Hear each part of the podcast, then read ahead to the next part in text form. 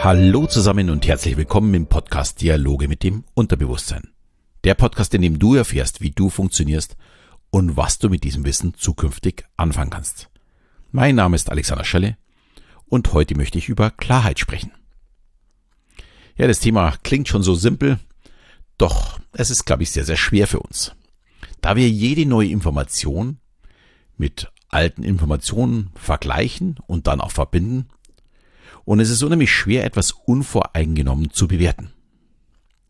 Ich habe letzte Woche auf meinen Social Media Accounts eine kleine Tabelle gezeigt, wo die Bundesländer mit der Impfquote und dem aktuellen Inzidenzwert ja, verglichen wurden. Und meine Frage dazu lautete, ist da ein Zusammenhang zu sehen? Ja, auf Facebook gab es mehr Likes wie normal, auf Instagram deutlich weniger und natürlich auch ein paar Angriffe. Und auf LinkedIn ist dieser Beitrag für meine Verhältnisse total durch die Decke gegangen. Schon nach 24 Stunden waren es über 130 Kommentare und auch über 100 Likes. Zur Einordnung, normalerweise liken da ein paar Einzelne. Also ich glaube, 10 hatte ich noch niemals. Also es war echt ungewöhnlich, wie dieser Beitrag durch die Decke ging. Ja, und über diese Kommentare möchte ich jetzt auch erstmal sprechen, bevor wir auf uns selbst kommen mit der Klarheit. Also wir haben da heute zwei verschiedene Sichtweisen. Und sehr viele meinten dazu, ich ziehe die falschen Schlüsse. Und dass ich die Korrelation mit der Kausalität verwechsel. Also die Beziehung zwischen den beiden Merkmalen, Inzidenz und Impfung, dass das nicht die Ursache äh, ja, und der Wirkung entsprechen. Ja, und damit haben sie auch vollkommen recht, muss ich mal ganz fairerweise sagen. Es ist zwar eine Verbindung sichtbar, sprich ich habe das noch mit grün, gelb und rot, also wie so eine Ampel bewertet, aber ich kann diesen ja, kausalen Zusammenhang nicht wirklich beweisen. Vielleicht noch kurz zu dieser Tabelle. Die Bundesländer mit einer hohen Impfquote, die haben auch gleichzeitig eine sehr niedrige Inzidenz. Und andersrum, die Bundesländer mit einer niedrigen Impfquote haben eine hohe Inzidenz. Auf den ersten Blick ist der Zusammenhang wirklich ganz, ganz klar. Allerdings muss ich zugeben, eben nur auf den ersten Blick. Der Grund könnte nämlich auch sein, dass nur nicht geimpfte getestet werden und da weniger geimpft sind, also in diesen Bundesländern, wird auch mehr getestet. Und dadurch ist dann natürlich auch die Inzidenz höher. Es könnte aber auch sein, dass die, ja, die schlechteren Bundesländer an Ländern angrenzen mit einer sehr hohen Inzidenz und daher sich auch mehr infizieren. Und es gibt sicher noch jede Menge anderer Möglichkeiten, die aufzeigen, dass diese Zahlen ja nicht wirklich zusammenhängen. Und das ist auch der Grund, warum ich die nicht als Beweis aufgeführt habe, sondern nur als Frage. Aber ich bin, ja, fast selbstverständlich muss man dazu sagen, äh, dafür angegriffen worden, für Rückschlüsse, die die anderen selbst gezogen haben. Sie haben natürlich meinen Gedank, gedachten Zusammenhang gesehen und nachdem ihnen das Ergebnis nicht gefallen hat, haben sie mich dafür verantwortlich gemacht. Ich habe aber niemals diesen Zusammenhang hergestellt. Ich war nur der Überbringer der Fakten. Ich habe nicht gesagt, dass ein Zusammenhang besteht. Ich habe nur gefragt, ob ein Zusammenhang zu sehen ist. Mal vorneweg, dies ist natürlich nicht so ganz fair gespielt.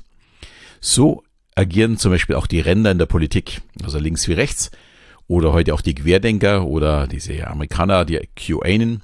Es werden Fragen in den Raum gestellt und jeder muss sie für sich selbst beantworten. Und natürlich sind diese Fragen häufig so gestellt, dass die Antworten schon in einer gewissen Weise klar ist. Also es ist eine Suggestion mit drin. Ja, was kann man denn da dagegen tun? Zuerst stellt man sich mal die Frage, woher kommen eigentlich diese Zahlen? Und ist diese Quelle seriös? Und diese Frage darf man ruhig auch stellen. Und die wurde auch mir gestellt, da ich nur den Datenstand, also 11.11. .11. angegeben hatte, aber nicht die Quelle. Also das war mit Sicherheit auch ein Fehler von mir. Ich habe die einfach nachgeliefert. Ähm, dann ist auch klar, woher diese Daten kommen. Ja, und wenn diese Daten richtig sind, sollte ich mir die Kausalität anschauen. Ist das Ergebnis tatsächlich auf diese Ursache zurückzuführen? Also in meinem Fall sind die Inzidenzwerte wirklich so hoch, weil weniger geimpft sind in den einzelnen Bundesländern? Oder kann es dafür andere Ursachen, vielleicht sogar viel logischere geben? Und so ein Faktencheck dauert oftmals nur wenige Minuten. Aber es lohnt sich und es sorgt für Klarheit. Ich kann im Anschluss bewerten, ob mich jemand in die Irre führt oder ob es der Wahrheit entspricht. Und Klarheit ist für mich der Schlüssel, um nicht ständig falschen Informationen aufzusitzen. In der heutigen Zeit mit dieser ja, immensen Informationsflut muss man sich regelrecht schützen vor falschen Informationen. Und damit meine ich nicht nur die bösen Ränder, sondern auch im öffentlichen Fernsehen gibt es immer wieder Beiträge, die, wenn man sie genauer hinterfragt, einfach äh, von den Fakten nicht stimmen.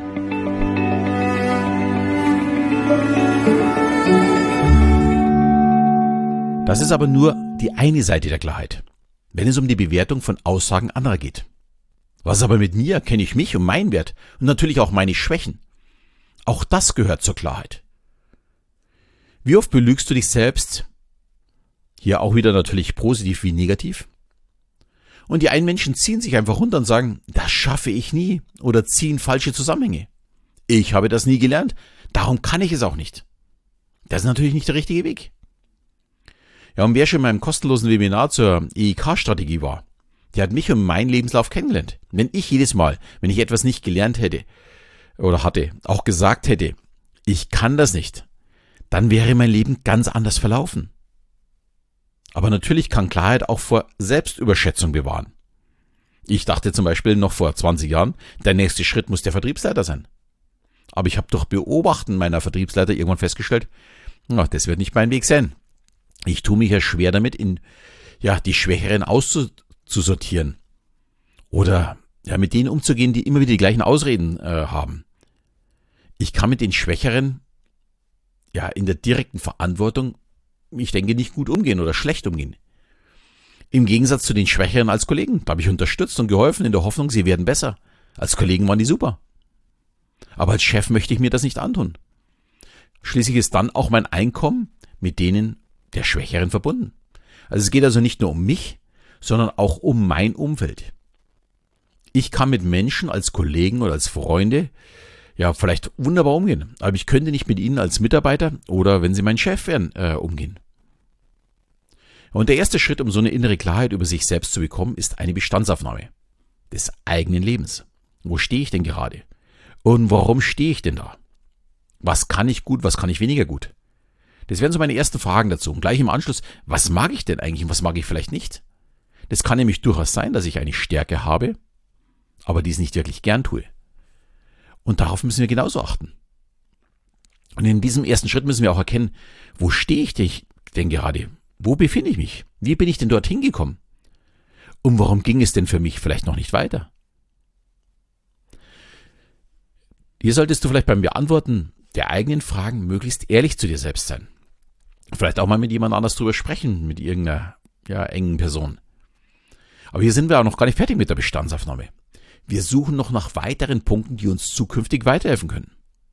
Welche Erfahrungen habe ich denn eigentlich schon gemacht? Und was habe ich daraus gelernt? Welche schwierigen Herausforderungen habe ich denn schon gemeistert in meinem Leben? Und vor allem, wie habe ich das geschafft? Wem hier nichts einfällt, der hat ein echt ein ernstes Problem. Oder also da kannst du mal die Frage stellen, wie hast du gelernt zu krabbeln, zu laufen oder mit Besteck zu essen? Klar, das hört sich alles so einfach an, aber unser ganzes Leben besteht nur aus Herausforderungen, die irgendwann von uns gemeistert wurden. Und darauf dürfen wir auch stolz sein. Und das ist auch wirklich ein positiver Aspekt. Und der zweite Schritt ist für mich dann der Vergleich, aber nicht als Wettbewerb, sondern vielmehr der Blick über den Tellerrand. Wie machen eigentlich die anderen das? Kann ich mir da was abschauen? funktioniert das auch bei mir, wie die anderen vorgehen. Dies ist ein Prozess, den wir unser ganzes Leben nutzen. Und diejenigen, die dieses besser machen, werden auch schneller wachsen. Otto von Bismarck soll mal dazu gesagt haben, ich weiß nicht, ob dieses Zitat auch wirklich stimmt, nur ein Idiot glaubt, aus den eigenen Erfahrungen zu lernen. Ich ziehe es vor, aus den Erfahrungen anderer zu lernen, um von vornherein eigene Fehler zu vermeiden. Ich würde den Satz vielleicht nicht ganz unterschreiben, aber eine gewisse Wahrheit ist nicht von der Hand zu weisen. Umso mehr wir uns von den anderen abschauen, umso schneller werden wir lernen. Und dieser Prozess startet eben schon in der frühesten Kindheit mit unseren Eltern. Wir schauen, was die tun und versuchen dieses auch so zu tun. Und in diesem Schritt ist natürlich auch unheimlich wichtig, mal das eigene Umfeld so ein bisschen zu betrachten. Wer tut mir eigentlich gut? Wer tut mir überhaupt nicht gut oder weniger gut? Ich möchte jetzt nicht sagen, dass man unbedingt aussortieren muss. Aber weniger schlechte Kontakte sind auf jeden Fall gut für das Gemüt. Und viele gute Kontakte, ja, die helfen einfach, um selbst voranzukommen. In Social Media ist das ja noch recht einfach. Ich muss gestehen, dass ich so Querdenker, die bei mir irgendwo meinen, sie müssen irgendwas kommentieren, Äh, ich blockiere mittlerweile alles. Ich habe da keine Lust mehr dazu. Ähm, ich weiß auch nicht, es bringt auch nichts. Ich habe mal eine Zeit lang versucht, vernünftig zu diskutieren. Aber wenn du siehst, dass da im Grunde nur ihr Lügen oder falsche Fakten vorankommen, äh, nee, das sollte man wirklich vermeiden. Also, schlechte Kontakte sollte man tatsächlich möglichst meiden oder wenn möglich gleich ganz aussortieren. Ja, und der dritte Schritt ist die Entscheidung. Die Entscheidung heißt, wo möchte ich eigentlich hin? Was ist denn mein Ziel? Und nachdem ich im ersten Schritt erkannt habe, wo ich stehe, ist jetzt entscheidend, wo ich in einem oder zwei Jahren oder noch länger stehen möchte. Und das ist übrigens fast immer auch die erste Frage in meinem Coaching oder in den Vorgesprächen für meine Seminare zur ja, emotional intelligenten Kommunikation. Wenn jemand selbst noch nicht weiß, wo er hin möchte, ja, dann ist es für mich auch sehr schwer, ihn oder sie dorthin zu begleiten. Dann wäre es ja auch purer Zufall, wenn wir am richtigen Ort landen würden. Beziehungsweise es könnte natürlich dann auch mein Ziel sein und nicht die meines Teilnehmers. Und das kann sehr, sehr unterschiedlich sein. Äh, was auch vollkommen logisch ist, weil jeder eigene Interessen hat. Ja, über Ziele hatte ich ja schon mal im Podcast gesprochen. Dazu müsste es ein oder vielleicht sogar zwei Folgen, glaube ich, geben. Und ja, vielleicht mache ich mal in den nächsten Wochen nochmal das Thema äh, auf und liefere in den nächsten Wochen nochmal etwas, um dass man mal das Thema Ziele nochmal genauer betrachtet. Es wird jetzt so ein bisschen aus dem Ruder laufen. Schließlich geht es ja heute auch um Klarheit. Und wir haben heute den Begriff auch aus zwei komplett unterschiedlichen Perspektiven betrachtet. Und in beiden Fällen ist es entscheidend, ja, so aus dem Hamsterrad auszusteigen und die Information neu zu bewerten. Entweder die Information der anderen oder die Information zu mir selbst. Und einfach nicht in diesem Automatikmodus einfach nur immer weiterzumachen. Das führt nur dazu, ja, dass sich dieser Automatikmodus immer weiter festigt und ich vielleicht einem Irrglauben aufsetze und glaube, ich kann das wirklich nicht. Oder der andere hat wirklich recht. Dieser ständige Automat Automatikmodus von uns, das ist ja sehr, sehr bequem. Es spart auch sehr viel Energie. Allerdings verleitet er sehr schnell in eine falsche Richtung zu laufen. Deswegen kann ich dir nur sagen, schaffe in deinem Leben Klarheit in dem, was du an Informationen bekommst, aber auch wenn es um dich selbst geht, versuche einfach mal, ja, vielleicht einmal in der Woche, dir Zeit zu nehmen und Gedanken zu dir selbst zu machen und auch deinen Weg zu bestimmen und diesen Weg dann auch konsequent zu gehen. Ja, ich hoffe, die Folge hat dir wieder gefallen. Wenn das Thema für dich spannend war, würde es mich natürlich sehr freuen, wenn du meinen Podcast auch mit Freunden teilst. Vielleicht gibt es ja den einen oder anderen, der genau mit diesem Thema auch Probleme hat, der auch mal Klarheit erlangen muss. Und dann würde es mich freuen, wenn du diesen Podcast einfach weitergibst. Und natürlich freut es mich auch weiterhin, wenn ich wieder mal eine Bewertung bekomme. Habe ich schon längere Zeit nicht mehr bekommen. Eine hübsche 5-Sterne-Bewertung und bei mir geht das Strahlen los. In diesem Sinne verabschiede ich mich wieder bis zum nächsten Mal, wenn es wieder heißt Dialoge mit dem Unterbewusstsein.